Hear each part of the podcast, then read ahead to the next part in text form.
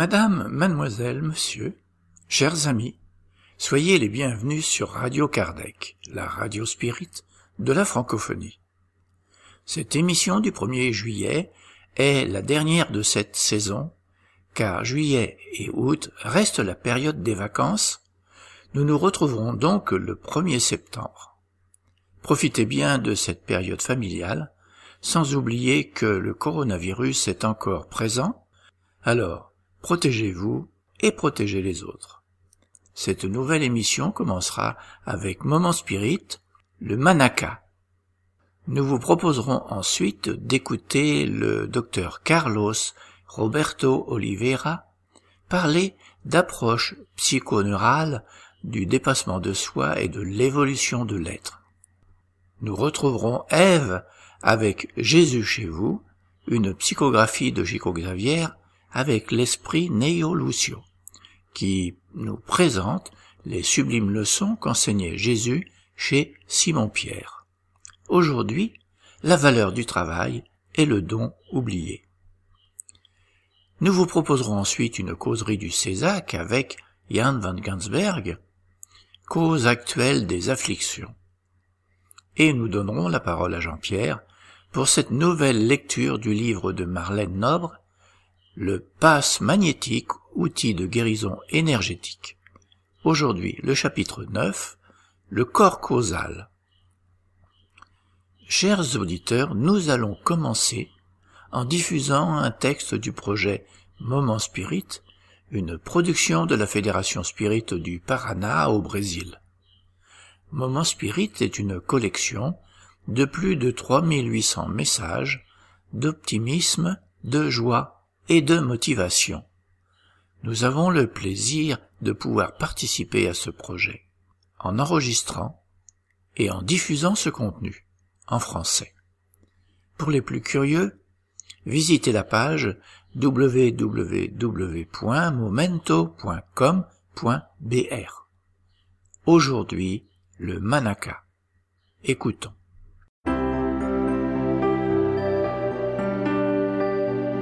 Et maintenant à l'antenne, Moment Spirit, le programme qui amène le spiritisme dans votre demeure.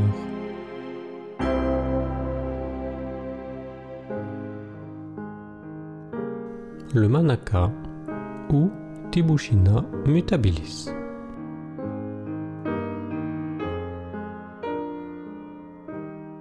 Le Manaka est un arbuste connu de la forêt atlantique brésilienne qui s'est répandu dans tout le pays. Il s'adapte bien au sol pauvre et il est, pour cette raison, recommandé pour le reboisement des zones ravagées. D'ailleurs, sa valeur ornementale est considérable, pouvant être utilisée en massif ou isolé pour composer les jardins. En général, la coloration des fleurs au moment de l'éclosion est blanche, arrivant ensuite au lilas et au violet. Un manaka en fleurs nous offre un vrai spectacle naturel qui mérite admiration. C'est peut-être pour ce motif que ce futur arbre, tout petit, a attiré notre attention. Petit, il se présentait chargé de fleurs. On ne savait pas directement si c'était un buisson ou un bouquet de fleurs colorées que quelqu'un avait planté dans la terre. Il montrait toute sa vigueur au soleil du matin, et nous nous sommes arrêtés quelques instants pour le contempler. Comment cet arbre minuscule pouvait-il être si riche en fleurs? Il était à peine sorti de terre avec sa tige de quelques centimètres. En l'observant, avec à la fois de l'étonnement et de l'admiration, c'est comme si on entendait le manaka nous dire ⁇ Je suis un manaka, j'ai été planté pour fleurir, pour embellir cet endroit. Alors regardez ce que j'ai fait. J'ai fleuri. Peu importe si je suis minuscule, j'ai fait ma part, j'ai accompli ma mission. Je suis les fleurs, les couleurs, la beauté.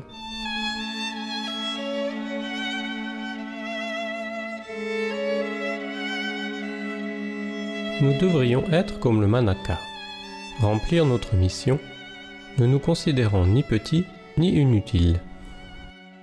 Il est important que nous fassions ce pourquoi nous sommes venus au monde, c'est-à-dire progresser.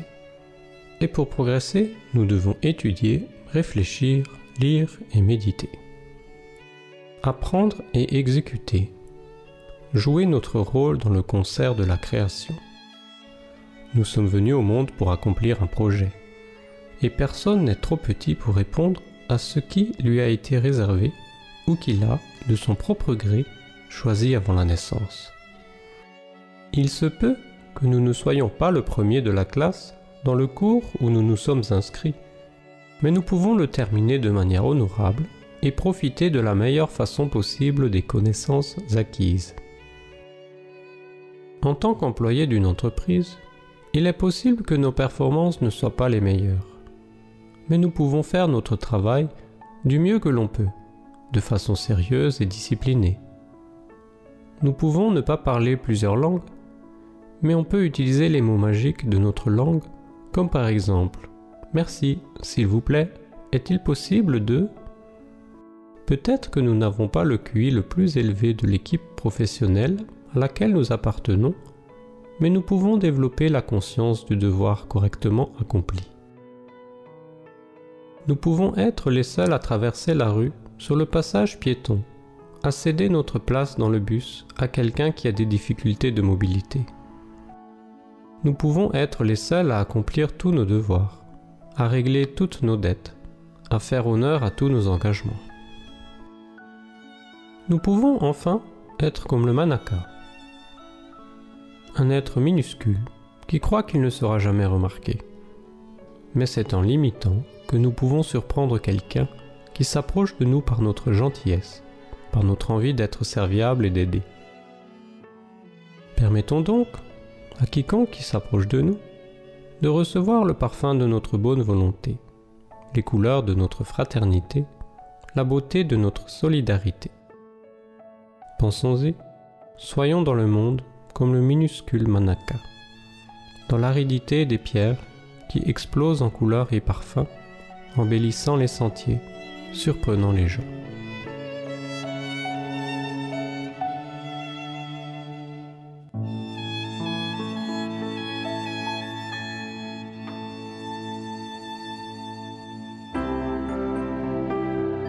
Ainsi se termine un autre épisode de Moment Spirit offert par livraria mundo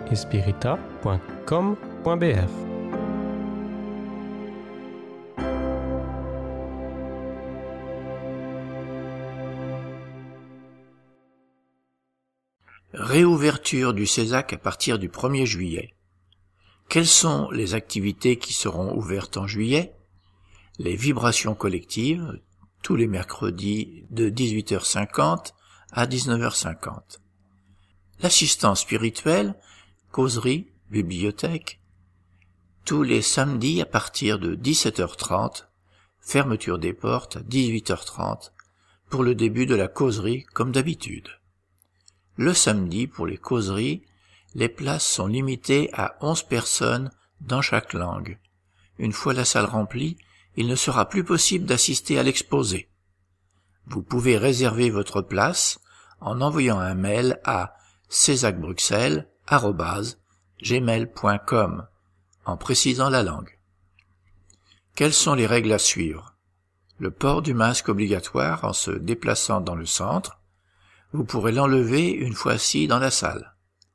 Désinfection des mains obligatoire à l'entrée respect des distances de sécurité, ne venez pas si vous avez des symptômes liés au Covid-19, tout, fièvre, etc.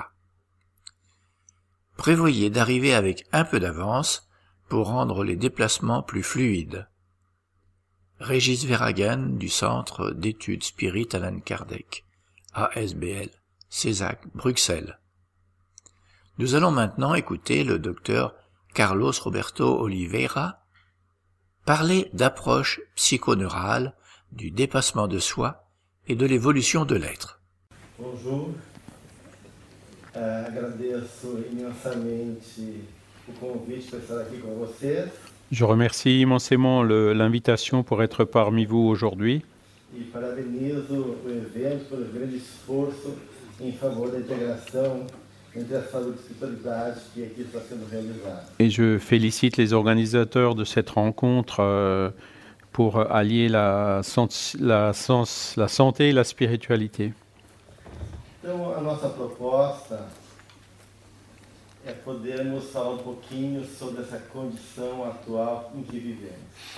Nous allons donc euh, examiner euh, la condition actuelle dans laquelle nous vivons. Rapidamente Le monde a changé très rapidement. e, Et à l'inverse, euh, l'évolution de la technologie, euh, la population mondiale, à l'inverse, est de plus en plus malade. 20% da população sofre de algum distúrbio mental. 20% de la population souffre d'un trouble mental. E até o final de, de nossas vidas, um terço das pessoas sofrerão de algum tipo. Et un tiers des personnes euh, seront atteintes euh, d'un trouble mental au cours de leur vie. C'est sérieux eh, et reflète une question fondamentale pour chacun de nous.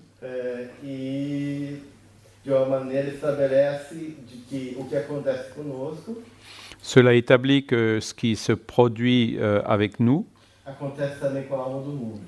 se produit ég- également euh, de par le monde. Et ce qui se produit de par le monde, ça se produit également avec nous. Então, podemos pensar que não Euh, nous pouvons penser que nous ne sommes pas malades, mas o mundo também está doente.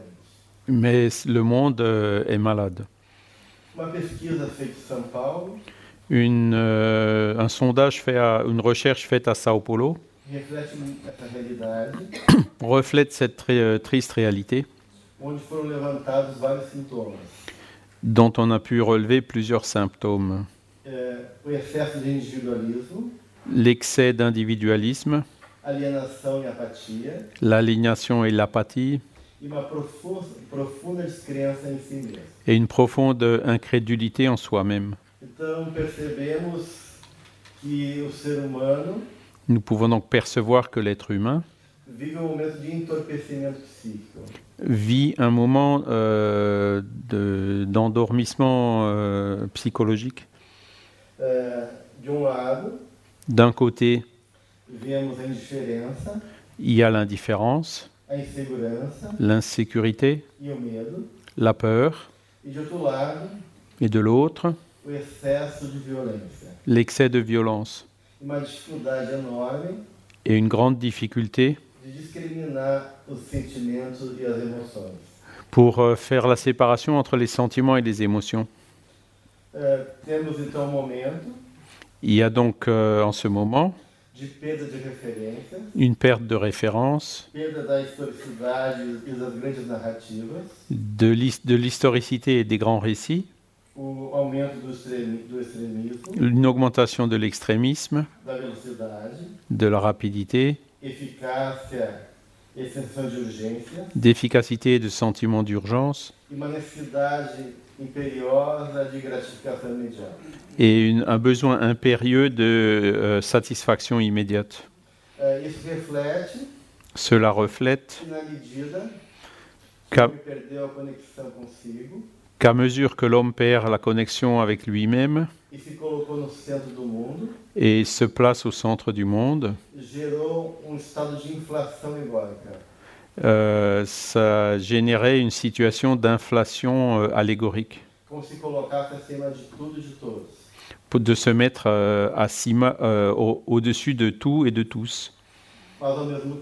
Mais en même temps, d'un point de vue émotionnel,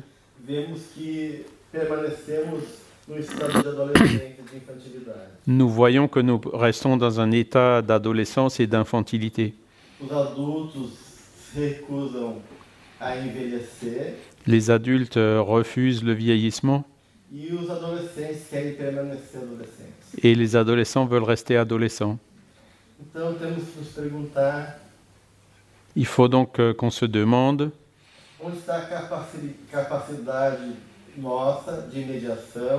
de trabalhar a realidade através de um entendimento mais simbólico da vida.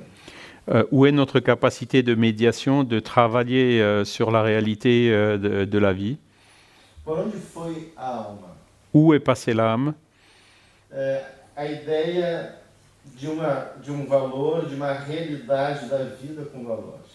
L'idée d'une réalité de la vie avec des valeurs?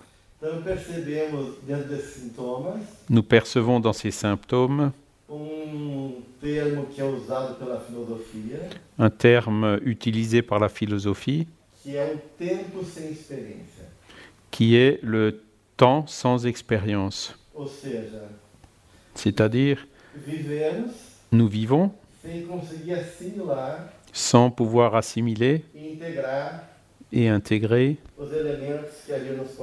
les éléments que nous présente la vie.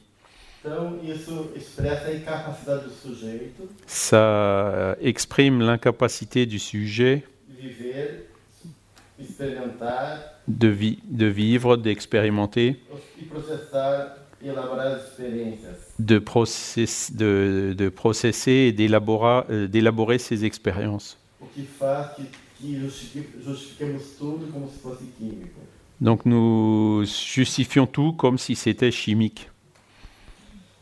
francês Michel Houellebecq, Le- L'auteur français Michel Houellebecq, dans une entrevue qu'il a concédée,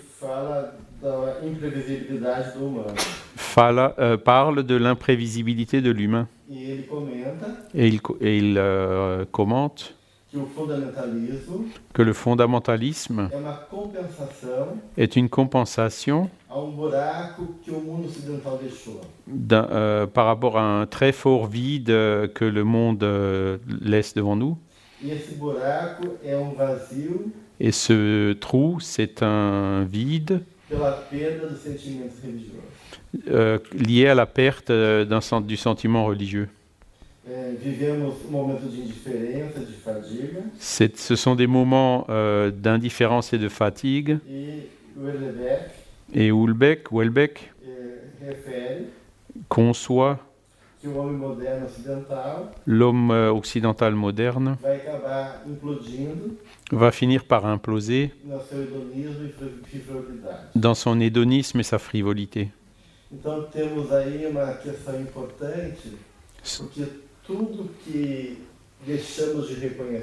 Se présente ici un- une question importante parce que tout ce que nous refusons de reconnaître inconsciente,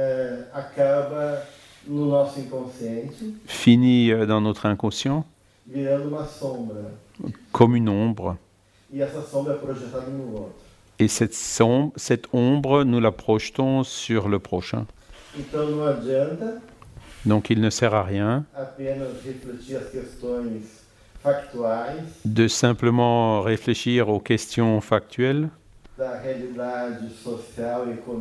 de la réalité sociale et économique, du fondamentalisme,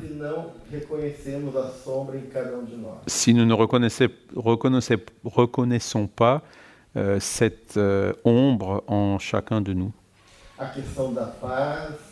Les questions comme la paix, de la santé, s- euh, passent nécessairement um d'un côté e um, pour reconnaître que euh, la, la violence est en chacun de nous e et la récupération de cette connexion avec la vie e est également en nous et, avec nous-mêmes. Pardon.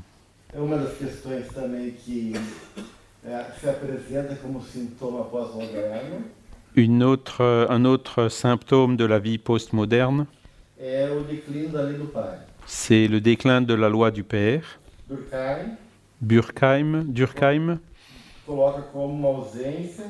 le place comme une absence e ou désintégration des normes sociales.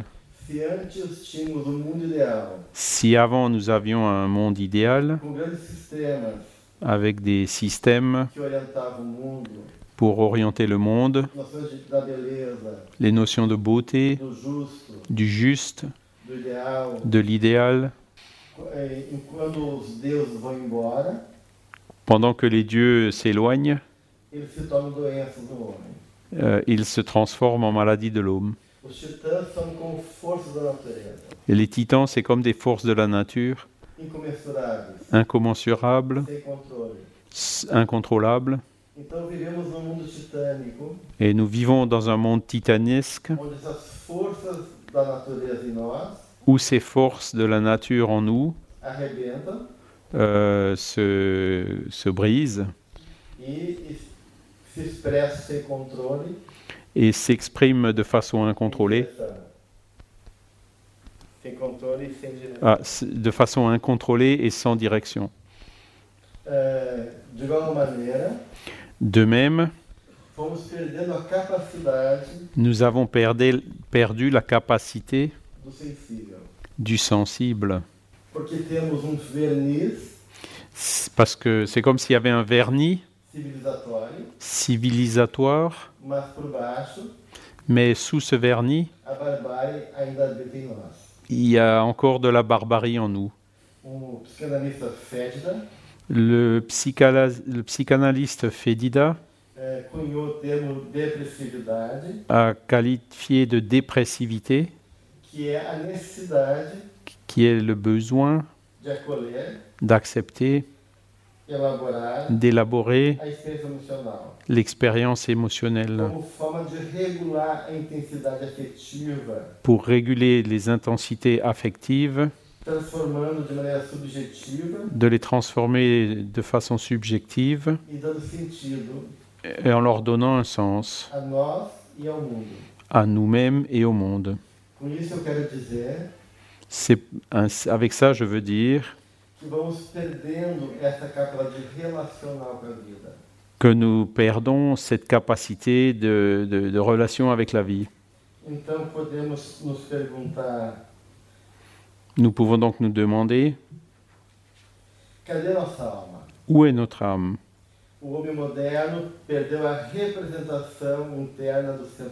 L'homme moderne a perdu la représentation interne du centre de la vie. Et une des conséquences, c'est les pathologies du vide, comme euh, les troubles borderline, les automutilations,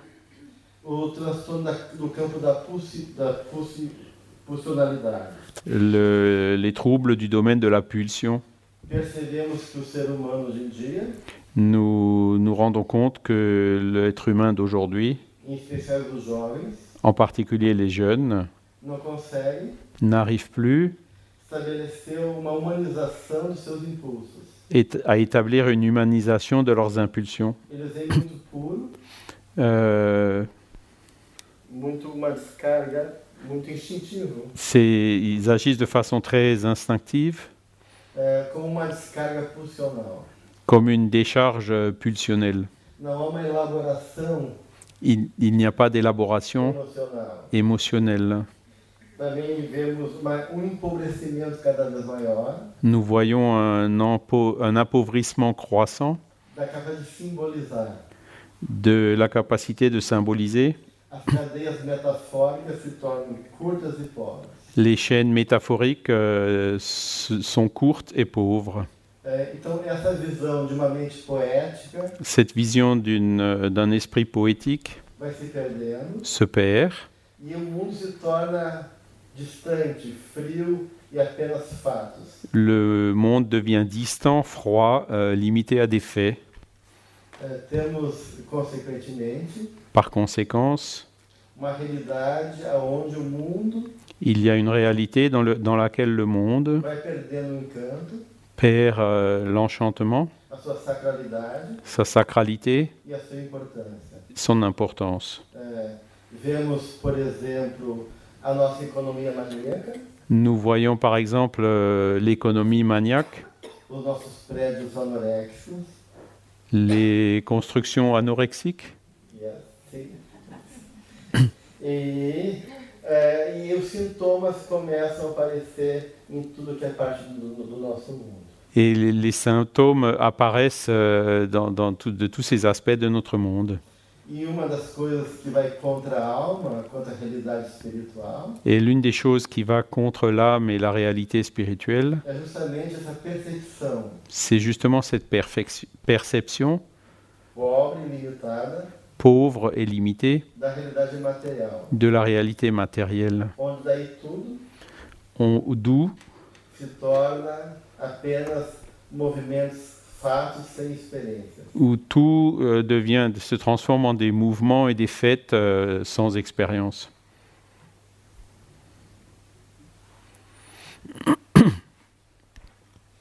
É, então, o que percebemos hoje, Ce que nous percevons aujourd'hui, que os pacientes, quando chegam no consultório, c'est que les patients, quand ils arrivent euh, au, au- au cabinet,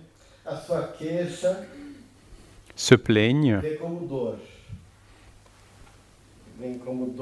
ah, se présentent euh, comme une douleur.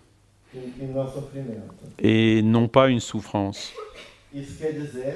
Ça veut dire qu'il y a une incapacité de de, pouvoir élaborer inter- en, en soi la souffrance humaine. E Et si la vie euh, n'est perçue que comme une douleur, e Euh. il n'y a que euh, le désir de satiété et puis de- de- de- de- d'empêcher de, souffrir de cette douleur. E Et non pas d'élaborer, de réfléchir de- et de transformer cette réalité.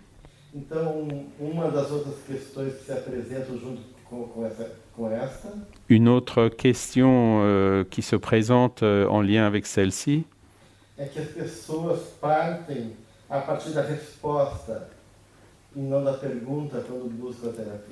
c'est que les personnes partent de la réponse et non pas de la question lorsqu'ils cherchent une thérapie. Ils n'ont pas de patience pour réfléchir à leur vie, pour assumer la responsabilité d'eux-mêmes, et elles veulent des réponses immédiates. Movidas Cela montre euh, des personnes qui sont euh, de plus en plus euh, motivées. Pour, par, des, euh, par des modèles collectifs. Une personne, une persona. Nous voyons de plus en plus euh, de, de, pas- de sujets qui vivent des modèles dictés par une conscience collective. E chegamos então à questão que podemos colocar que por onde vamos buscar saídas diante desse mundo doente, desse mundo entorpecido? La question donc c'est euh, où est-ce qu'on va trouver une issue à ce monde malade, à ce monde euh, endormi? Aí temos a frase das irmãs Munakata, Et on, on voit ici la phrase des sœurs Munakata qui disent la vraie nouveauté, do tempo. c'est celle qui ne vieillit pas malgré le temps.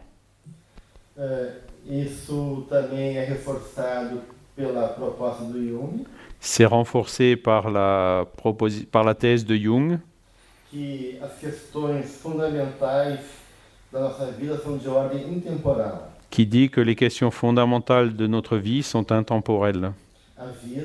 La vie, a morte, la mort, les passions accablantes, e les affections démoniaques. É, e Ces questions euh, sont celles qu'il faut résoudre. Et, mais il faut aussi avoir en elles euh, des expériences humaines, une forme de nous expérimenter nous-mêmes e et de, de pouvoir nous reconnaître. La grande question que je pose ici, um qu'est-ce qui est essentiel pour chacun de nous? Ou vers quoi focalisons-nous notre conscience? Et de la nécessité euh, impérieuse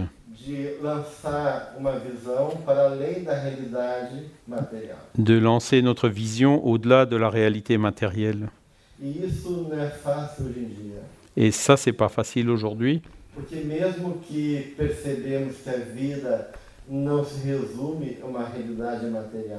parce que même lorsque l'on perçoit que la vie ne se, résout- ne se résume pas à une réalité matérielle, nous sommes entraînés par la routine du monde.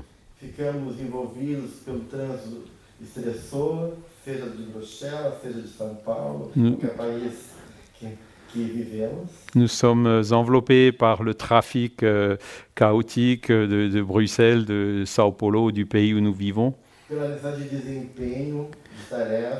par, la par le besoin de euh, réaliser des tâches, euh, mus par une fantaisie, par une euh, fantaisie héroïque. De résultats, et nous perdons. Cette vision plus ample de la vie. Il est important pour chacun de nous d'amener à notre cœur essa consciência da realidade espiritual. Cette conscience de la réalité spirituelle. E exercitar essa consciência a todo momento da nossa vida. et d'exercer cette conscience à chaque instant de notre vie, Perceber que o sentido da nossa existência percevoir le sens de cette existence. par la réalité dans laquelle nous vivons, mais que l'on place através dessas questões essenciais que Jung nos traz e que o Espiritismo também nos aponta. à travers euh, cette vision que nous apporte Jung et que le spiritisme nous explique. Então citar de Ângeles, Nous voulons citer ici euh, Johanna de Angelis, qui est euh, le, le- le guide spirituel, Franco. qui s'exprime par la médiumnité de Divaldo Franco. Ela tem uma série psicológica de 16 volumes, Elle a écrit euh, une série de 16 euh, livres euh, intitulés la série psychologique, où euh, on intègre la réalité psychologique et spirituelle. Je suggère donc l'étude de ces livres. Parce qu'ils nous offrent une très grande richesse.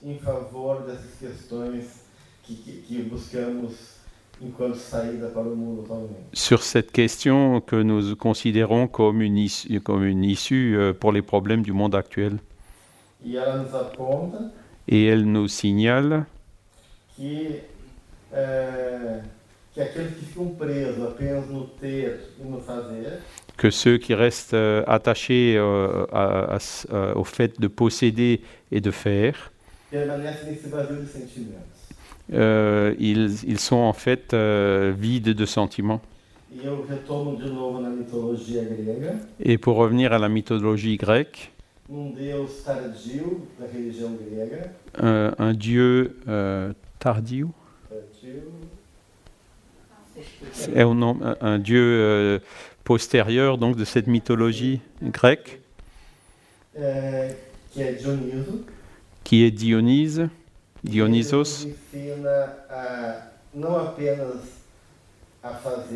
Il nous enseigne non seulement à faire,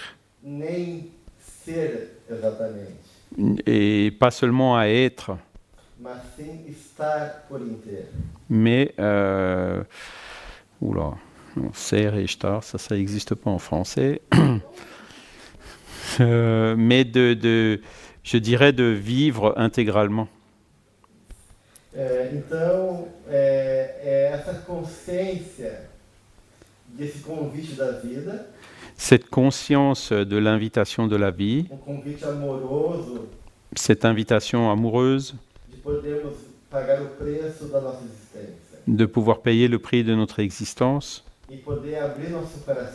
et de pouvoir ouvrir notre cœur euh, pour traverser euh, par l'expérience en cherchant ce sens euh, majeur qui est spirituel. Johanna nous parle de l'importance de buscar uma tomada de consciência. De rechercher une prise de conscience E qui consiste euh, ni à fuir de notre passé, ni euh, à rester attaché au futur, mais, mais de commencer au point où nous en sommes. Si je me réfère ici à Bruxelles, il faut que je me situe euh, où je suis. Qu'est-ce qu'il y a près de moi? Une pharmacie, un, un- un immeuble connu? Dans quelle rue je suis? Pour pouvoir, euh, part- à partir de là, trouver mon chemin. Dans la vie, il en va de même. Il faut qu'on cherche à se situer à partir de notre réalité actuelle. E um Et cela demande un engagement de courage e et de, de faire attention à nous-mêmes.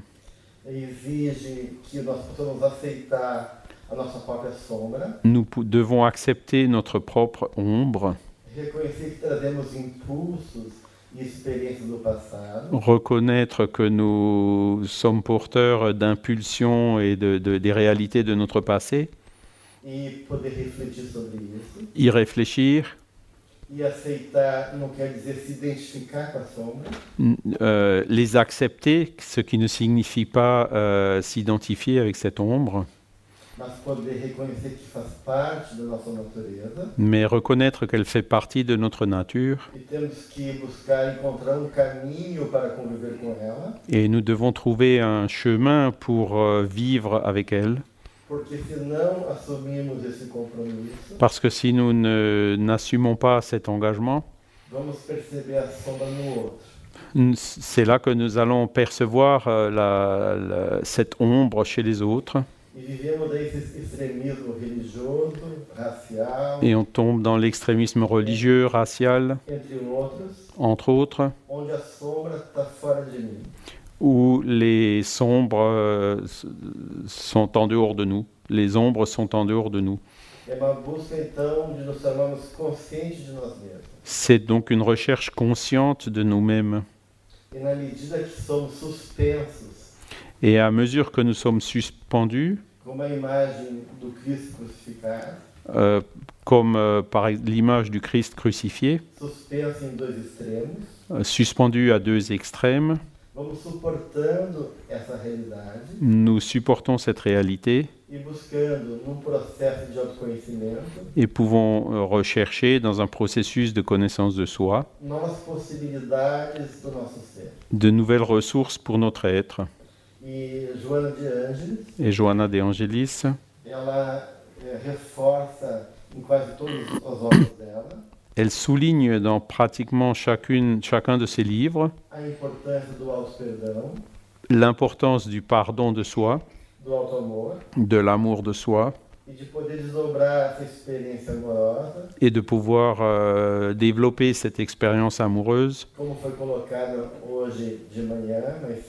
Comme euh, cela a été euh, évoqué ce matin un peu plus tôt, sous forme de compassion, de pardon, euh, de, de cette action des humains, Uma, uma atitude benéfica. Une attitude bénéfique euh, envers notre prochain. Dans le livre L'être conscient, Johanna de Angelis nous dit L'être conscient doit toujours travailler à partir du point de départ de sa réalité psychique, s'accepter tel qu'il est et s'améliorer sans cesse. D'un- côté, nous ne pouvons pas euh, réprimer euh, nos impulsions, se euh, se, donner des excuses, ni se culpabiliser. L'être conscient ne fait que découvrir. Então, essa identificação Cette identification que le divin est en nous, que nous sommes des êtres immortels, que um chacun de nous um est un frère euh, en Christ. Nous faisons partie d'une même grande famille spirituelle. Nous pouvons nous réincarner dans n'importe quelle situation, en Europe, au Brésil. Ou dans un autre pays, e homme ou femme, euh, moche, laid ou beau, riche ou pauvre, e et que tout cela fait partie d'une grande euh, fantaisie Et que cette fantaisie est transitoire. Nous ne devons pas nous identifier avec ce qui est transitoire, mais, nous le faisons de plus en plus. Nous nous nous reconnaissons à peine par la couleur de la peau, par la région où nous vivons. Et euh, à- sur des références qui sont très superficielles et pauvres. Nous devons nous libérer de cette conscience euh, limitée. Et reconnaître que tout cela são formas apenas do espírito se experimentar. Ne sont que des formes euh, expérimentées par l'esprit.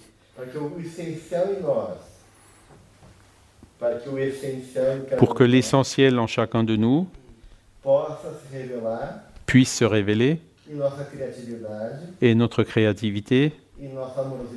Dans notre euh, amour du prochain,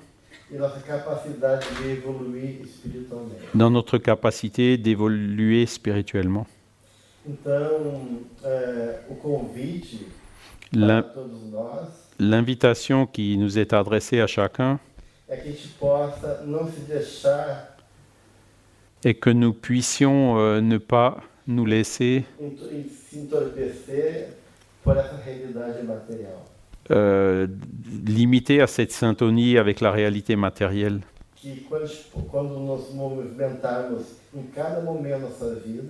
Donc euh, dans les actions à chaque moment de notre vie, j'ai la conscience que je suis un esprit immortel.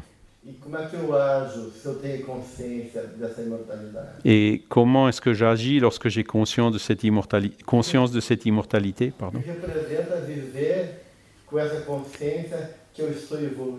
Qu'est-ce que ça représente de vivre avec euh, cette co- conscience que je suis en train d'évoluer, Que je n'ai pas qu'une seule vie, que j'ai une histoire du passé. e um um et le défi de construire un futur. E et l'importance de, de- de récupérer ces valeurs spirituelles. Et donc Johanna de Angelis nous, nous explique que nous avons chacun ce défi de nous transformer à, tout, à chaque moment en utilisant les possibilités de la vie, euh, qu'elles soient favorables ou que ce soit des défis plus difficiles, como esse, esse projeto amoroso, amoroso de Deus, comme un projet euh, amoureux euh, de Dieu qui croit en nous, qui nous a donné le libre arbitre et la capacité de nous surmonter nous-mêmes. Nous pouvons avoir la certitude qu'il fait très attention à nous e que não falta por parte da divindade et que qu'il ne nous manquera pas de la part de la divinité uma atenção cuidadosa para cada um de nós. une attention, euh, une forte attention pour chacun de nous. Importa então Il est donc euh, important tomar consciência de prendre conscience que esse amor também tem que nos mover. que cet amour, c'est aussi lui qui doit nous motiver euh, à bouger, De vo- avoir en chaque personne euh, cet aspect divin. E et que de reconnaître que chaque fois que, que, que se génère une conscience en nous, c'est l'univers qui gagne en conscience. E Et chaque fois que l'univers gagne en conscience, eu também, ac- eu também desperto mais em consciência. euh, j- chacun de nous euh, s'éveille aussi dans sa propre conscience. Estamos todos conectados. Nous sommes tous connectés E o que nos, que nos dimensionava antes, que era o corpo biológico, et ce qui nous motivait auparavant, qui était limité au corps euh, biologique, não nos define mais. non, nos- Define mais. ne nous définit plus aujourd'hui. Mas sim a nossa mente mundo. Mais euh, c'est plutôt donc euh, notre euh, perception du monde. Internet, Avec Internet, nous pouvons voir une réalité concrète de ce monde connecté. E Et cette réalité, mais la- notre véritable réalité, c'est celle-ci. Nous sommes tous connectés, spirituellement unis. Et si nous ne percevons pas le fait que le monde, c'est une grande famille spirituelle, nous, nous serons euh, à à euh, nous irons contre cette réalité. Então, a grande característica La grande caractéristique du 21e siècle, c'est la capacité de connexion. Et cette connexion se réalise euh, par-dessus tout. Par la médiumnité. Et par nos sentiments. Donc, vamos trazer isso para a nossa vida. nous, il faut que nous, que, nous considérions- que nous apportions tout cela dans notre vie, percepções espirituais. que nous soyons ouverts à ces perceptions spirituelles E sermos um agente et être, que nous soyons un agent de transformation e de um qui commence euh, par l'attitude mentale et amoureuse de chacun de nous.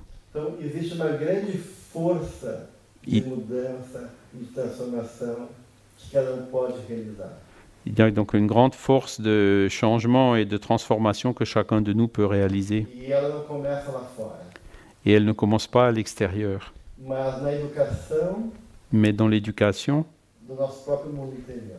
de notre propre monde intime.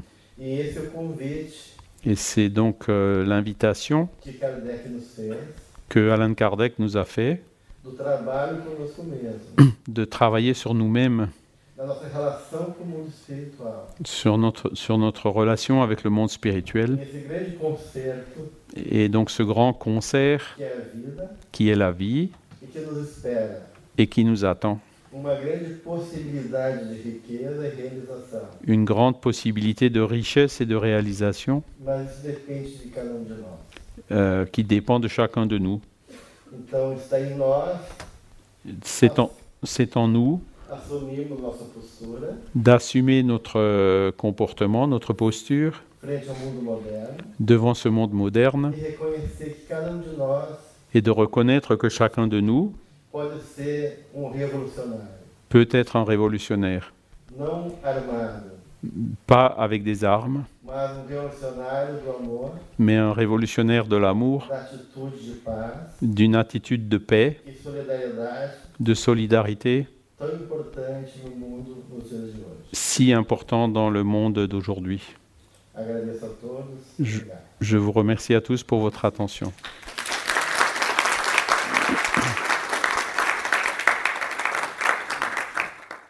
La revue Spirit existe depuis 1858.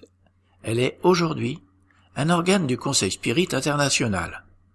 Sa réalisation est prise en charge par le mouvement Spirit francophone. Elle est éditée au format papier en couleur et haute qualité d'une part, et au format numérique d'autre part. Vous y trouverez l'illustration des principes de base du spiritisme, des dossiers qui approfondissent un thème à chaque numéro, et des articles plus légers. Cette revue est un outil privilégié d'étude du spiritisme. Elle peut être prise comme support de discussion dans un centre spirit. Dans un langage clair, moderne et concret, nous essayons d'aborder les enjeux de notre société moderne et complexe, tout en restant dans le prolongement de la ligne sûre tracée par Alan Kardec. Nous allons maintenant retrouver Ève avec Jésus chez vous, une psychographie de Chico Xavier avec l'esprit Neio Lucio, qui nous présente les sublimes leçons qu'enseignait Jésus chez Simon-Pierre. Aujourd'hui, la valeur du travail et le don oublié. Jésus chez vous. Chapitre 26 La valeur du travail. Philippe, vieux pêcheur de Capharnaüm, enthousiasmé par les explications de Jésus sur un texte d'Isaïe, expliqua la différence entre les justes et les injustes pour souligner la valeur de la sainteté sur la terre. Le maître l'écouta avec calme, et pour éviter les opinions excessives, fit ce récit avec bienveillance.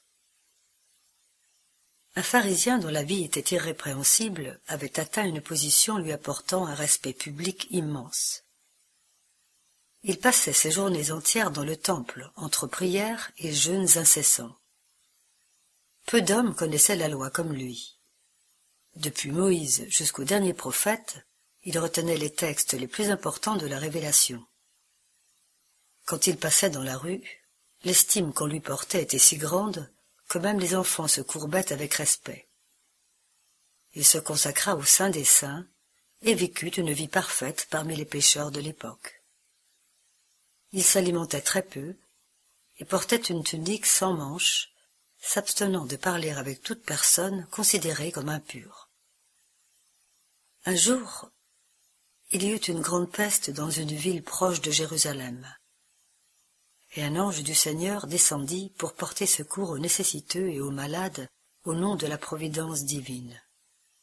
Il lui fallait les mains diligentes d'un homme pour pouvoir travailler vite afin d'aider les malades et les souffrants.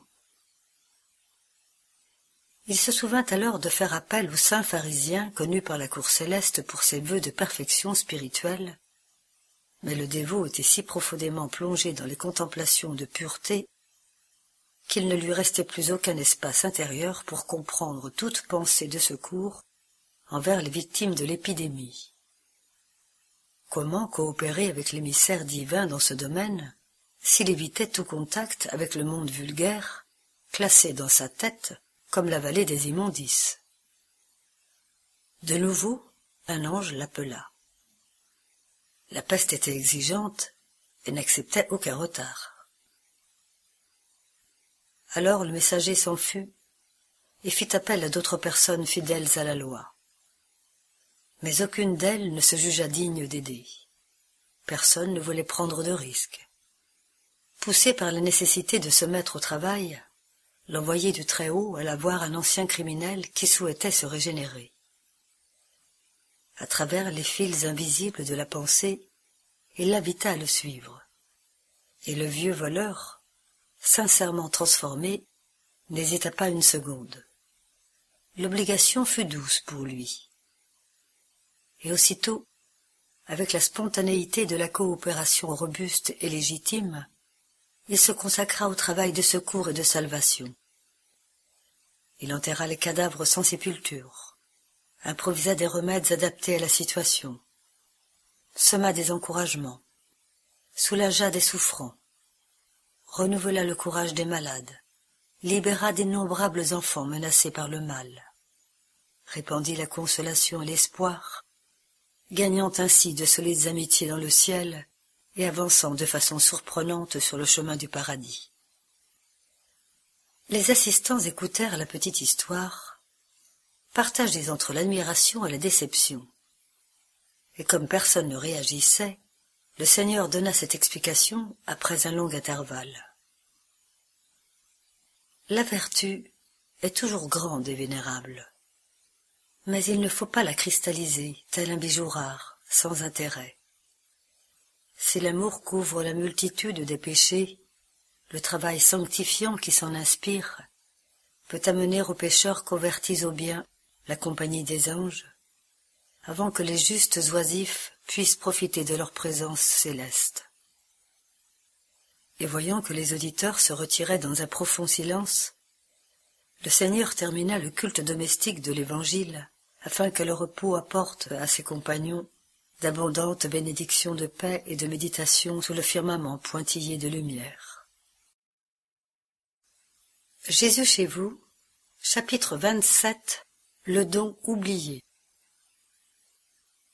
L'attention générale se centrait sur une discussion concernant les dons que le ciel distribue aux âmes sur la terre. Le Seigneur, alors, donna cette explication avec patience. Il y avait un homme baigné par la grâce du mérite qui reçut du Très-Haut la permission de s'approcher de l'ange dispensateur des dons divins qui fleurissent dans le monde. Devant le ministre céleste, le mortel chanceux demanda l'offrande de la jeunesse. Il reçut la concession, mais très vite il s'aperçut que la jeunesse peut être forte et belle, mais qu'elle est aussi inexpérimentée et fragile spirituellement. Alors, désintéressé, il retourna voir le sublime donateur et lui demanda la richesse. Il reçut l'abondance et en jouit pendant longtemps. Néanmoins, il s'aperçut que la possession de grands patrimoines provoquait la jalousie maligne de tous. Il se lassa de défendre avec difficulté ses propres biens et alla trouver l'ange pour lui demander la liberté. Il se vit totalement libre. Mais il fut assailli par de cruels démons invisibles qui perturbaient son parcours, remplissant sa tête d'inquiétude et de tentation.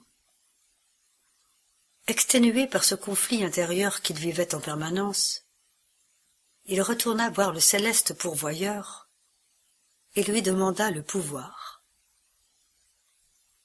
Il entra en possession de ce nouveau don et fut revêtu d'une grande autorité. Il comprit toutefois, plutôt qu'il ne le pensait, que le commandement engendre la haine et la révolte dans les cœurs paresseux et incompréhensifs. Et, tourmenté par les blessures cachées de la discipline et de la discorde, il se dirigea vers le bienfaiteur et lui implora l'intelligence. Malgré cela, dans la condition de chercheur et d'homme de lettres, il perdit le reste de la paix qu'il lui restait. Il comprit rapidement qu'il ne pouvait pas établir la réalité comme il le souhaitait. Pour ne pas être victime de la réaction destructrice de ses propres protégés, il devait entourer une graine de vérité de mille fleurs de fantaisie passagères. Insatisfait de la situation, il revint voir l'ange et lui demanda un mariage heureux. Satisfait de son nouveau sort, il se réconforta dans un nid domestique miraculeux et créa une gracieuse famille. Mais un jour, la mort apparut et lui vola sa compagne. Angoissé par le veuvage, il s'en fut voir le ministre de l'Éternel en affirmant qu'il s'était trompé une fois de plus, et il lui demanda la grâce de la santé. Il reçut la concession, Néanmoins, après quelques années, vint la vieillesse défigurant son corps, qui s'usa et se rida sans pitié.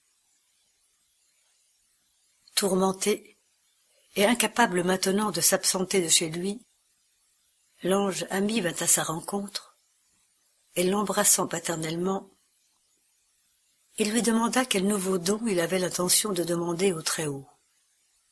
Le malheureux ne sut pas quoi répondre. Que pouvait-il demander de plus?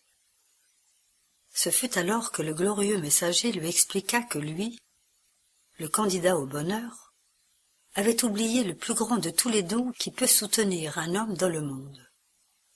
Le don du courage qui engendre l'enthousiasme et la bonne humeur pour le travail indispensable de chaque jour.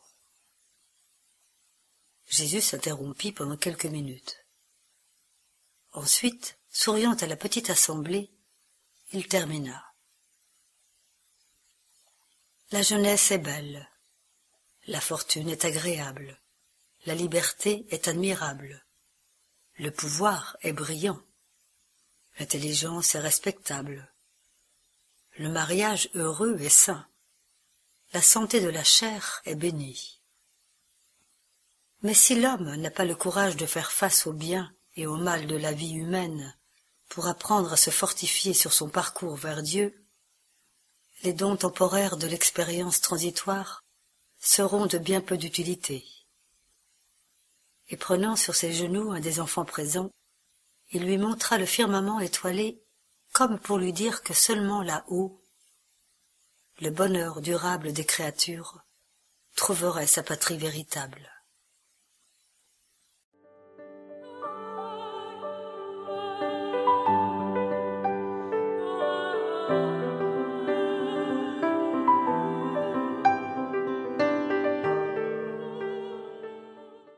Nous vous proposons maintenant une causerie du Césac avec Jan van Gansberg, cause actuelle des afflictions.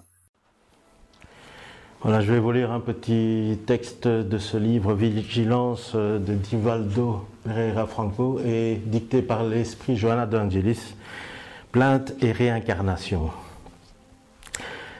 L'habitude de la plainte ou de la critique constitue l'une des conditions les plus blâmables où les gens se laissent souvent aller.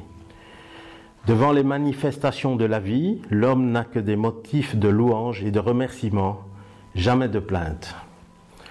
Si la santé lui fait défaut, moyennant la connaissance de la réincarnation, il sait être en train de régler les fautes commises par lui-même dans une existence antérieure envers son propre équilibre organique.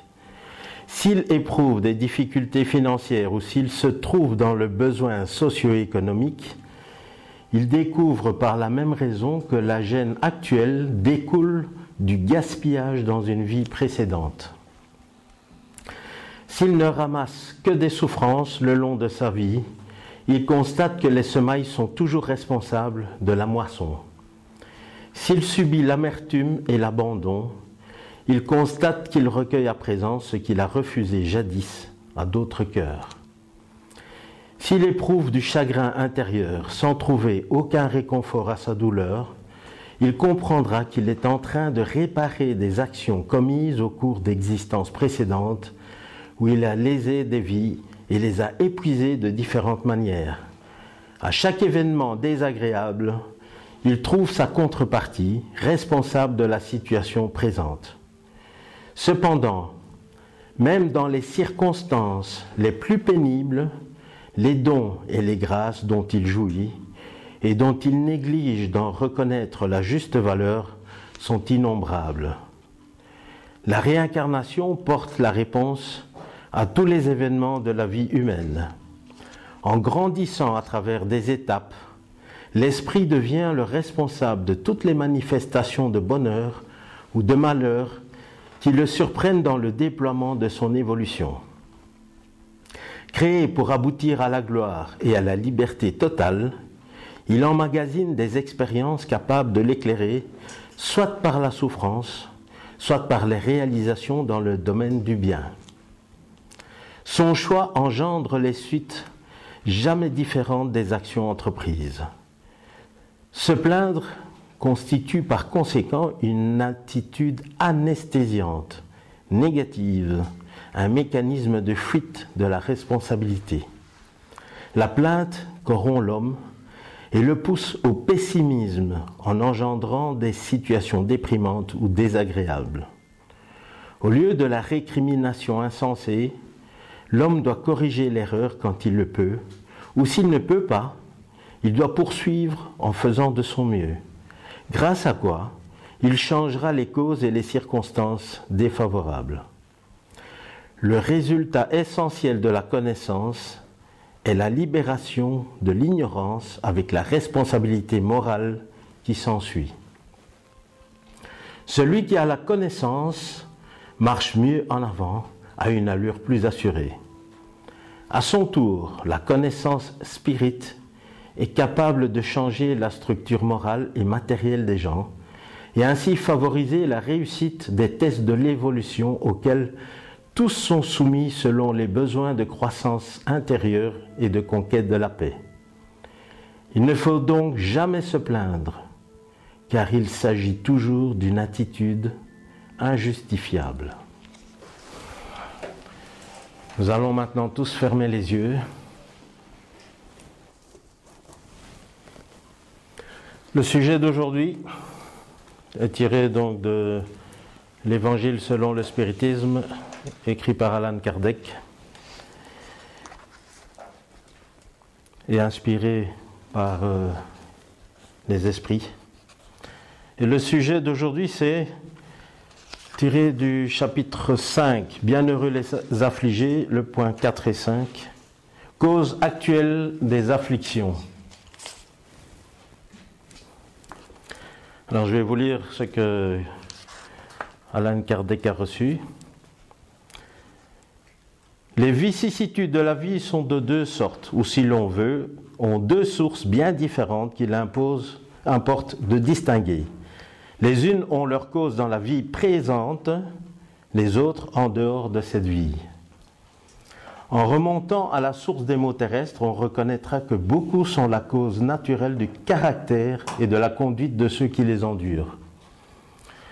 Que d'hommes tombent par leur propre faute, combien sont victimes de leur imprévoyance, de leur orgueil et de leur ambition. Que de gens ruinés par défaut d'ordre, de persévérance, par inconduite ou pour n'avoir pas su borner leurs désirs. Que d'unions malheureuses parce qu'elles sont un calcul d'intérêt ou de vanité et que le cœur n'y est pour rien. Que de dissensions, de querelles funestes on aurait pu éviter avec plus de modération et moins de susceptibilité. Que de maladies et d'infirmités sont la cause d'intempérance et des excès de tout genre. Que de parents sont malheureux dans leurs enfants parce qu'ils n'ont pas combattu les mauvaises tendances de ceux-ci dans leurs principes, par faiblesse ou indifférence. Ils ont laissé se développer en eux les germes de l'orgueil, de l'égoïsme et de la sotte vanité qui dessèche le cœur. Puis plus tard, récoltant ce qu'ils ont semé, ils s'étonnent et s'affligent de leur manque de déférence et de leur ingratitude. Que tous ceux qui sont frappés au cœur par les vicissitudes et les déceptions de la vie interrogent froidement leur conscience, qu'ils remontent de proche en proche à la source des maux qui les affligent, et ils verront si, le plus souvent, ils ne peuvent pas dire si j'avais fait ou n'avais pas fait telle chose, je ne serais pas dans telle position. À qui donc s'en prendre de toutes ces afflictions si ce n'est à soi-même? L'homme est ainsi, dans un grand nombre de cas, l'artisan de ses propres infortunes. Mais au lieu de le reconnaître, il trouve plus simple, moins humiliant pour sa vanité, d'en accuser le sort, la providence, la chance défavorable, sa mauvaise étoile, tandis que sa mauvaise étoile est dans son incurie. Les mots de cette nature forment assurément un très notable contingent dans les vicissitudes de la vie. L'homme les évitera quand il travaillera à son amélioration morale, autant qu'à son amélioration intellectuelle. La loi humaine atteint certaines fautes et les punit. Le condamné peut donc se dire qu'il subit la conséquence de ce qu'il a fait. Mais la loi n'atteint pas et ne peut atteindre toutes les fautes. Elle frappe plus spécialement ceux qui portent préjudice à la société et non celles qui ne nuisent qu'à ceux qui les commettent. Mais Dieu veut le progrès de toutes ses créatures. C'est pourquoi il ne laisse impunie aucune déviation du droit chemin. Il n'est pas une seule faute, quelque légère qu'elle soit, pas une seule infraction à sa loi, qui n'ait des conséquences forcées et inévitables plus ou moins fâcheuses. D'où il suit que, dans les petites choses comme dans les grandes, l'homme est toujours puni par où il a péché. Les souffrances qui en sont la suite sont pour lui un avertissement qu'il a mal fait. Elles lui donnent l'expérience, lui font sentir la différence du bien et du mal, et la nécessité de s'améliorer pour éviter à l'avenir ce qui a été pour lui une source de chagrin. Sans cela, il n'aurait aucun motif de s'amender. Confiant dans l'impunité, il retarderait son avancement et par conséquent son bonheur futur. Mais l'expérience vient quelquefois un peu tard, quand la vie a été gaspillée et troublée, que les forces sont usées et que le mal est sans remède. Alors l'homme se prend à dire, si au début de la vie j'avais su que je sais ce que je sais maintenant, que de faux pas j'aurais évité. Si c'était à recommencer, je m'y prendrais tout autrement. Mais il n'est plus temps. Comme l'ouvrier paresseux dit, j'ai perdu ma journée, lui aussi se dit, j'ai perdu ma vie. Mais de même que pour l'ouvrier, le soleil se lève le lendemain, et une nouvelle journée commence qui lui permet de réparer le temps perdu, pour lui aussi, après la nuit de la tombe, lui ira le soleil d'une nouvelle vie, dans laquelle il pourra mettre à profit l'expérience du passé et ses bonnes résolutions pour l'avenir. Donc ça, c'était les, causes actuelles des afflictions.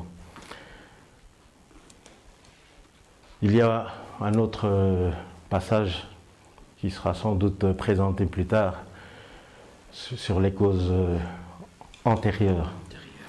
Mais ici, on va penser que c'est euh, par rapport à cette vie-ci. Vous avez tous compris que nous sommes régis par des lois, des lois divines qui font qu'on a toujours la conséquence de nos actes. Par exemple, on donne une baffe à quelqu'un, on reçoit en retour une baffe. Ça, c'est on ne va pas se dire que c'est une loi divine. On va dire, mais non, c'est la réaction de l'autre.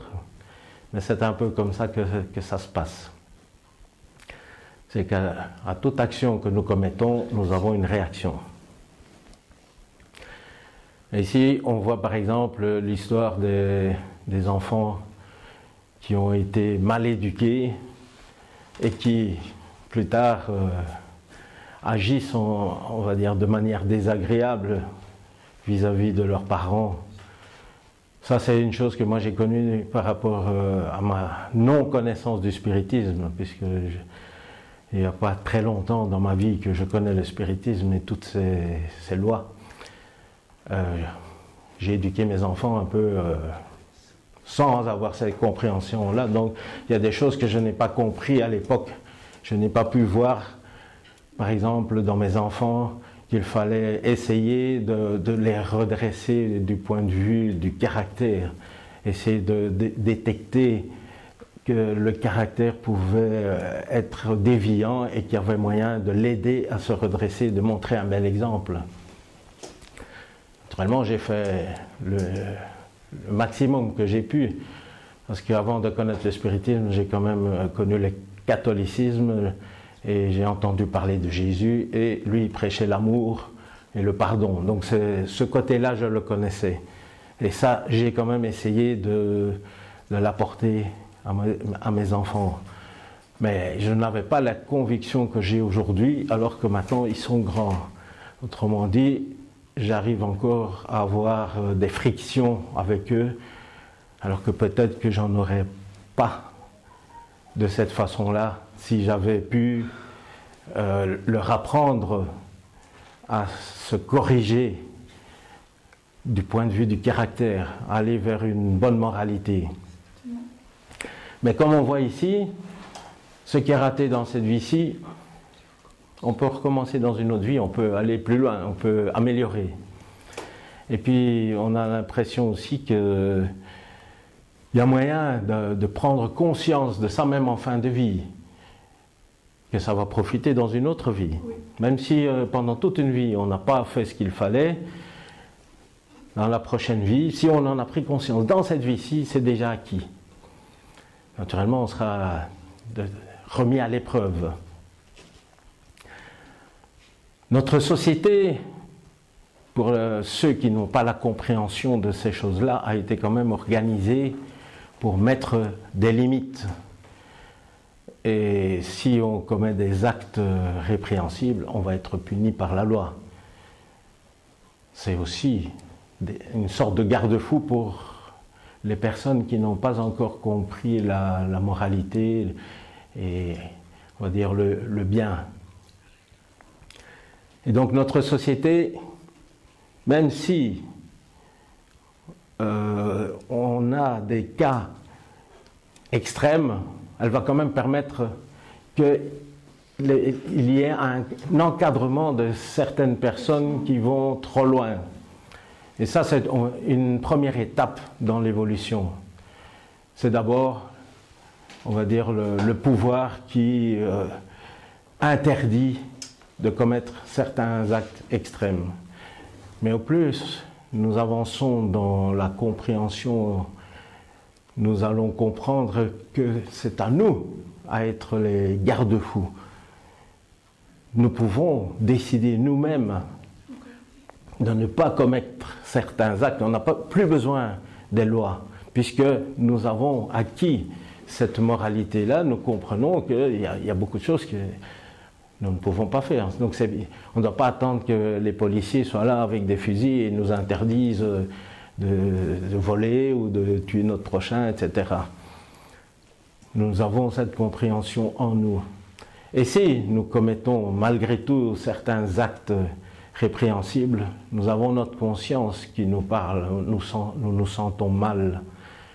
C'est très important de, s'auto-observer et de sentir comment nous, nous sentons par rapport à certains actes. Et ça, c'est une chose que j'ai expérimenté personnellement. Si par exemple j'arrive pas à, pardonner à quelqu'un, j'ai difficile. Euh, à aller le saluer, je vais me sentir mal. Mais le jour où je fais l'effort d'aller vers cette personne, de lui dire bonjour, il y a quelque chose, une libération qui se fait je me sens mieux. Ça, c'est l'effet direct. Alors, je vous souhaite tous d'avoir la compréhension de ces choses-là, de les étudier, pour que vous puissiez vous permettre d'être libre dans cette vie-ci, de toutes les afflictions futures. Merci de m'avoir écouté.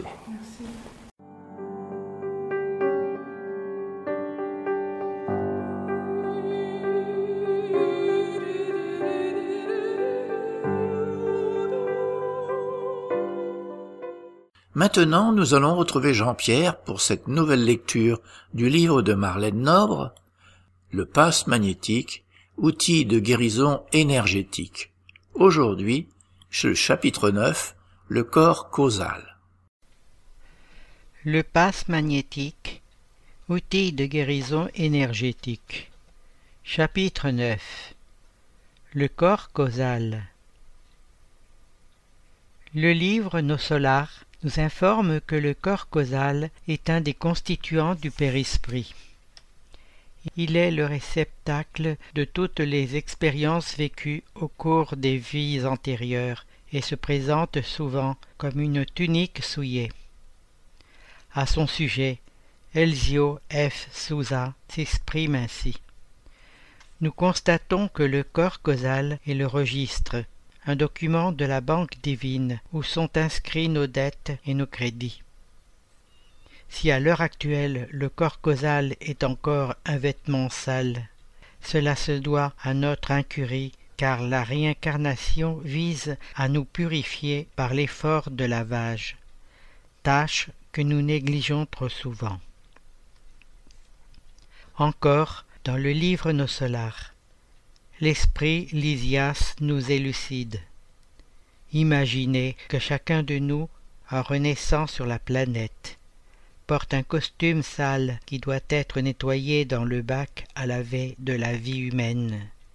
Ce vêtement est le corps causal, tissé par nos mains lors d'expériences précédentes. Les hindous l'appellent Karana Kosha ou corps causal, ou Ananda May Kosha, corps de béatitude, le corps de lumière en se reportant à lui quand il est dûment nettoyé. Le corps causal est directement lié au compte du destin, ou karma, au produit de nos vies antérieures. Il faut le prendre en considération à cause des imperfections qu'il présente presque toujours. Les déséquilibres se manifestent dans cette enveloppe et sont responsables des maladies qui surgissent conformément à la loi d'action et réaction. L'aura, notre carte de visite.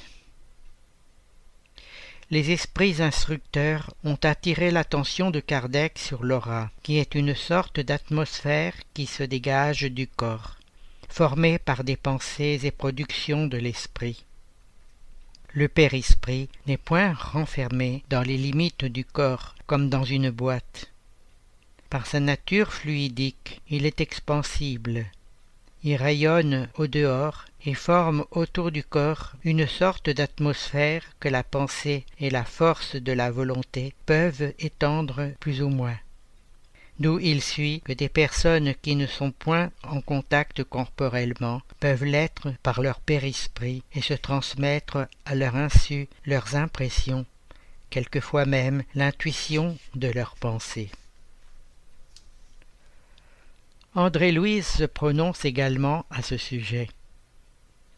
Ainsi, le halo vital ou aura de toute créature reste tissé de courants atomiques subtils formé par les pensées qui lui sont propres ou habituelles, dans les normes qui correspondent à la loi des quantas d'énergie et aux principes de la mécanique ondulatoire, qui leur impriment une fréquence et couleur caractéristiques. Ces forces, en mouvement synchronique constant, ou dans un état d'agitation par les impulsions de la volonté, établissent pour chaque personne une onde mentale spécifique. L'âme désincarnée ou incarnée est entourée d'une aura ou tunique de force électromagnétique où circulent les radiations qui lui sont propres. L'aura est en quelque sorte notre carte de visite, notre plateforme omniprésente dans toute communication avec les esprits. Par notre aura, nous sommes vus, connus et examinés par les intelligences supérieures. C'est également par elle que nous sommes sentis et identifiés par nos pères, et encore craints ou harcelés, aimés et aidés par ceux qui se trouvent dans une position inférieure à la nôtre.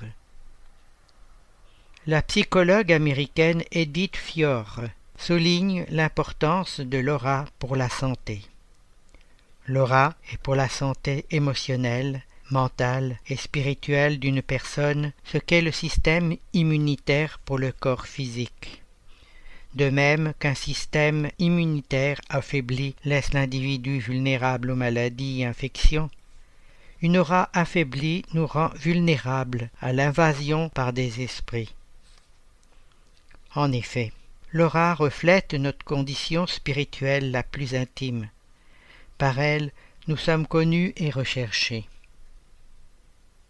Il faut garder à l'esprit que l'aura, les centres de force et le périsprit exercent des rôles clés dans la médiumnité de guérison, autant que dans n'importe quel autre type de faculté.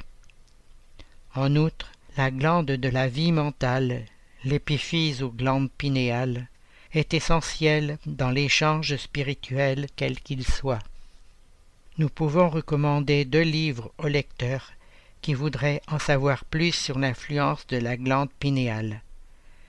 les masques de l'obsession et le don de la médiumnité. De Marlène Nobré. Chapitre 10 La santé dans une perspective holistique. Pour l'Organisation mondiale de la santé, la santé est le bien-être physique, mental et social. Cette définition est remise en question au sein de l'OMS par des groupes d'études que l'OMS elle-même a mis en place afin de stimuler des recherches dans ce domaine et inclure d'autres facteurs importants qui interfèrent dans le bien-être de la personne humaine, y compris le facteur spirituel. Il est sans aucun doute l'élément le plus important pour nous. Le paradigme médico-spirit définit la santé comme étant un état de bien-être biologique, psychologique, social et spirituel. Ce concept est le résultat d'une vision bien plus large de l'être humain, qui comprend l'ensemble corps, intellect, esprit, dont l'évolution s'est accomplie au fil de milliards d'années. La question de la santé et de la maladie dans le spiritisme est donc profondément liée à la loi de cause à effet, le karma, puisqu'elle résulte de l'action de l'esprit sur la matière, qui relève de la responsabilité individuelle et de l'usage du libre arbitre. Le fait qu'une personne n'extériorise pas de maladie dans certaines périodes de sa vie ne veut pas dire qu'elle est entièrement saine, vu que les déséquilibres et les dystonies des vies passées sont présentes dans la structure du corps spirituel et attendent les facteurs déclenchants. Le principal facteur semble être le propre temps. C'est pourquoi l'étude de la chronogénétique, qui montre l'expression des gènes en fonction du facteur temps, devient bien plus fascinante dans le paradigme médico-spirit précisément parce qu'elle ne se réfère pas uniquement à l'ensemble des réactions physico-chimiques et aux facteurs environnementaux pour l'expliquer, mais elle fait le lien entre la responsabilité de son fonctionnement ou de son expression et le commandement de l'âme sur les corps subtils. L'âme est soumise à des lois automatiques et justes il lui revient de sélectionner et déterminer quels gènes seront exprimés au long de son existence, touchés par des facteurs internes et externes. Karma, expression popularisée chez les hindous, qui en sanskrit signifie action et désigne en réalité cause à effet, puisque toute action ou mouvement est issue d'une cause ou d'impulsions antérieures. En fait, le karma ou compte du destin créé par nous-mêmes fait partie du système de comptabilité de la justice divine, qui catalogue non seulement les responsabilités de chaque esprit face aux lois universelles, mais encore celles des peuples et des races, des États et des institutions. Considérant que dans toute organisation terrestre nous avons des comptes à rendre, nous ne pourrions supposer que la maison de Dieu, qui est l'univers entier, vivrait sans ordre. Nous avons une dette morale et devrons répondre de notre gestion des patrimoines matériels, des richesses, de l'intelligence, de temps et de forme, du corps qui nous a été confié, des amitiés, des titres d'honneur, bref, de tout ce que Dieu nous confie à titre d'emprunt pour l'évolution spirituelle avec sagesse et amour. À ce sujet, l'instructeur spirituel Druze s'exprime ainsi. De l'électron aux géants astronomiques de l'écran cosmique, tout est réservoir des énergies divines que nous utilisons à notre avantage, avec son consentement, dans le but de nous élever de manière sûre vers sa sublime majesté après avoir conquis les sommets de la raison. Notre responsabilité est engagée et, de toutes choses, nous aurons des comptes à rendre en temps opportun, étant donné qu'il n'y a pas de progrès sans justice dans la vérification des valeurs. Dans la même ligne de pensée, l'instructeur spirituel Clarencio souligne notre véhicule subtil, autant que notre corps matériel, résulte de la création mentale sur le chemin de l'évolution. Ils sont tissés avec des fonds empruntés temporairement par nous-mêmes au cellier de l'univers. Tout est œuvre de l'esprit dans l'espace et le temps. L'esprit se sert de milieux de formes afin de se purifier et de se sanctifier pour la gloire divine. La créature humaine vit ainsi des emprunts que le Père céleste lui concède. Quel usage faisons-nous de ces concessions?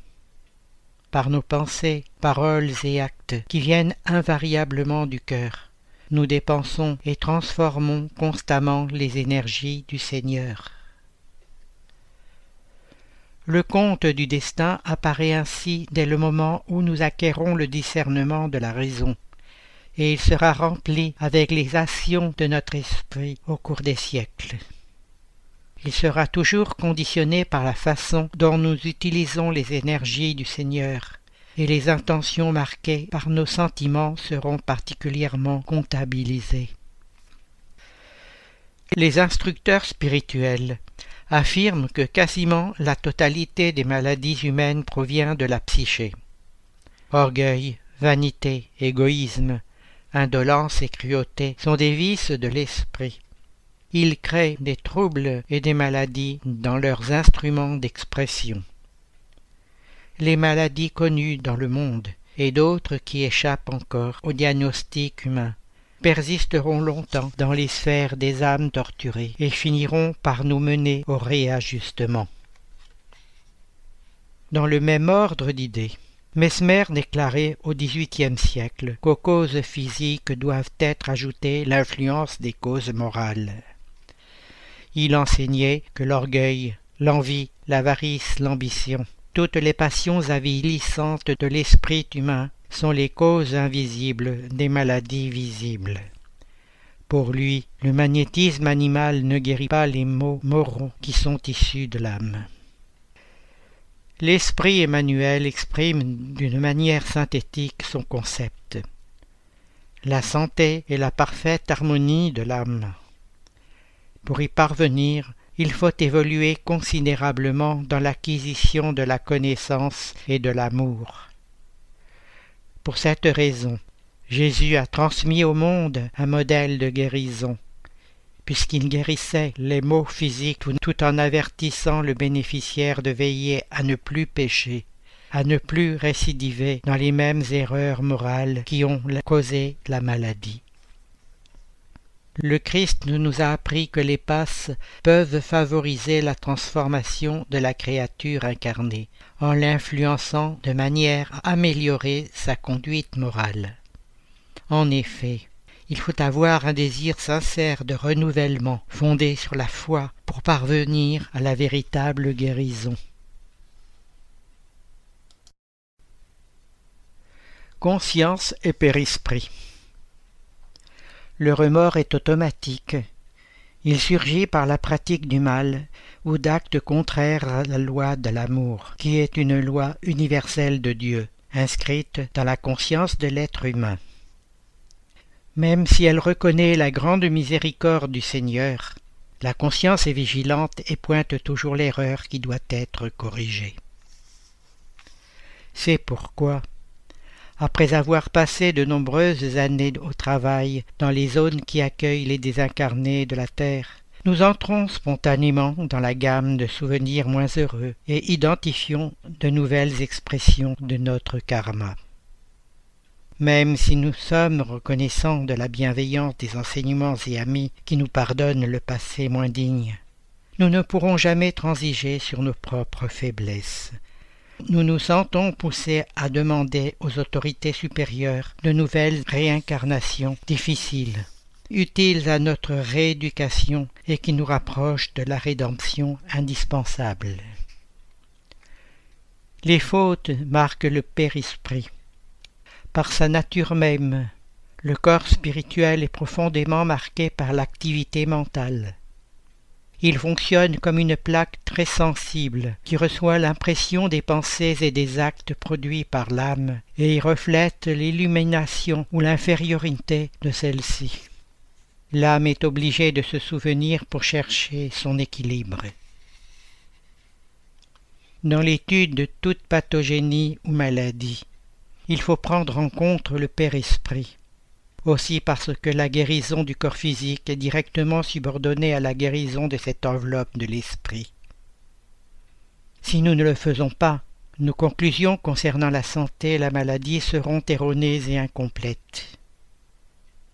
Compte tenu de ce que nous savons déjà, un être humain peut donner l'impression de se trouver en bonne santé, mais présenter dans son père-esprit les marques indélébiles de la maladie qui apparaîtra dans un court délai, selon la loi d'actions et de réactions, où le temps est le principal facteur déclenchant. Cette loi est inéluctable. Le mal que nous infligeons à autrui nous blesse en premier. C'est pourquoi les actions des vies passées passent en nous comme des crises de créanciers exigeants et amoncellent sur nos têtes les fruits amers de nos semailles.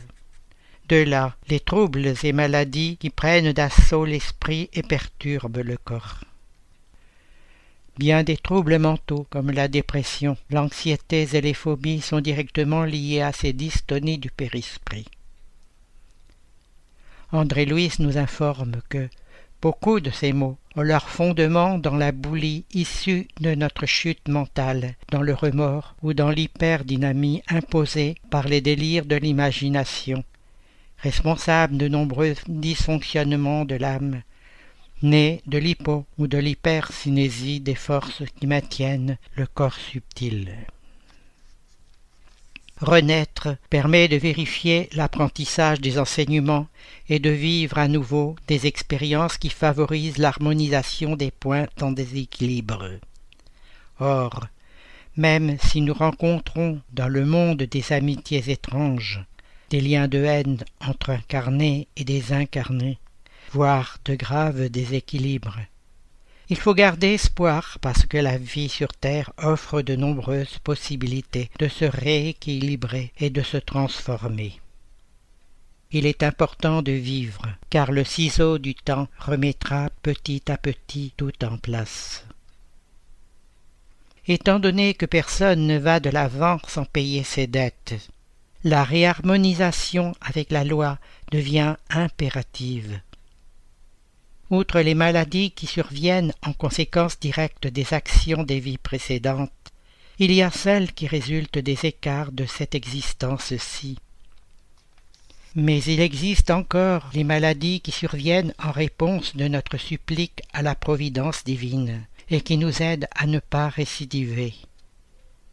Il y a des alcooliques invétérés, des toxicomanes ainsi que des boulimiques qui demandent à revenir dans un corps qui présente dès l'enfance des malformations ou des maladies gastriques, intestinales ou métaboliques qui leur imposent pendant toute l'existence une souffrance systématique mais tolérable.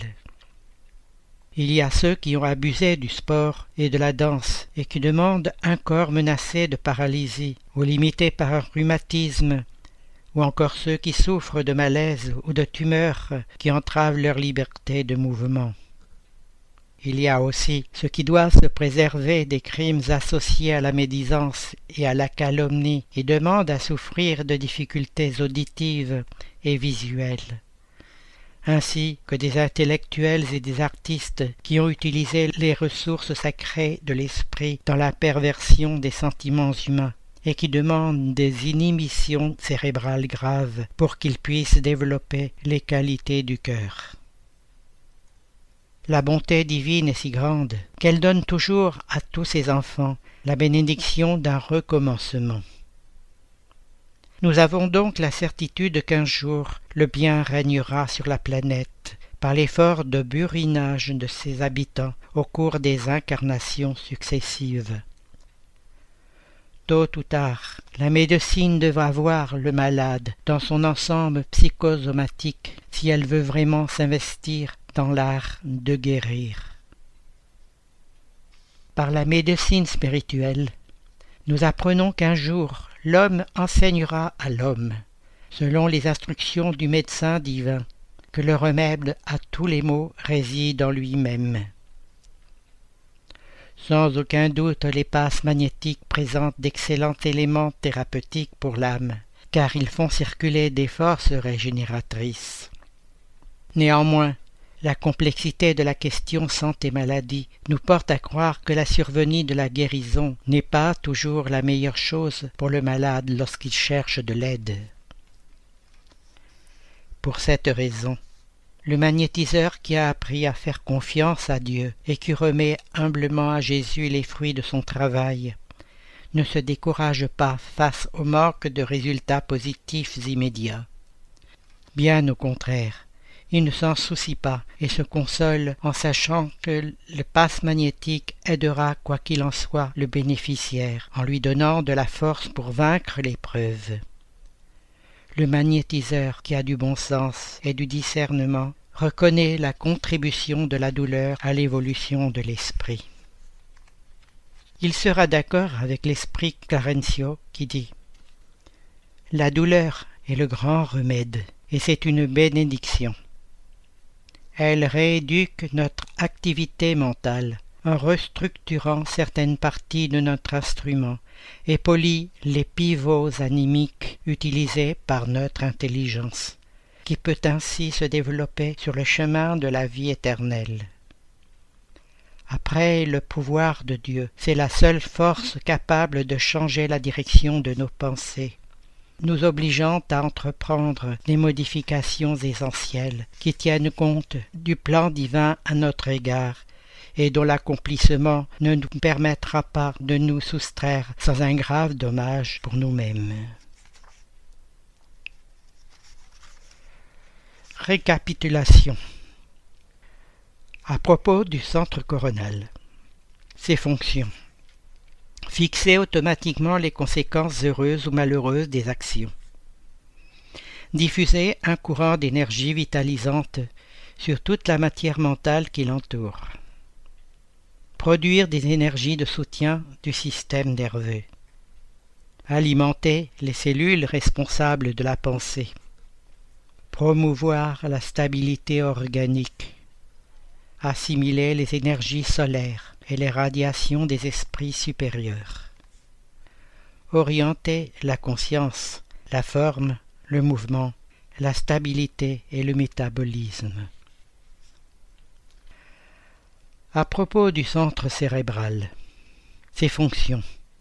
Régir le cortex encéphalique pour le soutien des sens, vision, audition, toucher, etc. Agir sur les glandes endocrines et celles associées au pouvoir psychique. Gérer, organiser et coordonner le système nerveux. Agir dans le vaste réseau des processus de l'intelligence la parole, la culture, l'art et la connaissance. À propos du système digestif, ses fonctions. Responsable de l'absorption des aliments et de la digestion. Les aliments transportent aussi le fluide vital pour l'organisme. Régulation du degré de pénétration des concentrés fluidiques. Production des hématies, leucocytes, plaquettes, macrophages et autres structures d'importance capitale pour la production et le maintien du corps. À propos du système respiratoire, ses fonctions. Le périsprit, par un processus physiologique, transforme le fluide universel en fluide vital. Le siège du processus se trouve dans les mitochondries. Les gènes des mitochondries sont probablement responsables de la production du fluide vital pour toute l'existence. À propos du système circulatoire. L'ectoplasme circule dans le sang. Le fluide vital est donc présent dans tout le système hématopoïétique, aussi bien dans les gros vaisseaux que dans les veines et artères minuscules. La nourriture physique et spirituelle est ainsi amenée à toutes les cellules. Le système circulatoire présente visuellement une structure analogue à celle du corps vital au double éthérique. Celui-ci est un lien portant entre l'esprit et la matière. Par la mort physique, l'âme perd cette enveloppe et la matière subtile qui l'étoffait disparaît en se dispersant dans l'environnement terrestre. Enfin, le système nerveux. William Crookes a étudié pendant plus de trois ans la matérialisation de l'esprit catéking. Il a annoncé la découverte d'une nouvelle force chez l'être humain, issue du système nerveux et qui est liée de manière encore inconnue à l'organisme humain. Pour André Louis, cette force est l'émanation neuropsychique qui assure l'équilibre entre l'âme et le corps. En métapsychologie, cette émanation est appelée ectoplasme, et Kardec la nomme fluide vital. Merci Jean-Pierre. Chers auditeurs, l'émission se termine et nous vous invitons à aller sur les différents sites du mouvement spirit francophone pour y trouver des informations et renseignements grâce aux liens qui existent sur le site www.lmsf.org. Chers auditeurs, nous sommes heureux d'avoir passé quelques instants ensemble. Nos émissions sont suspendues le temps des vacances et reprendront le 1er septembre. En attendant, nous vous disons profitez des beaux jours avec ceux qui vous sont chers et à bientôt sur Radio Kardec.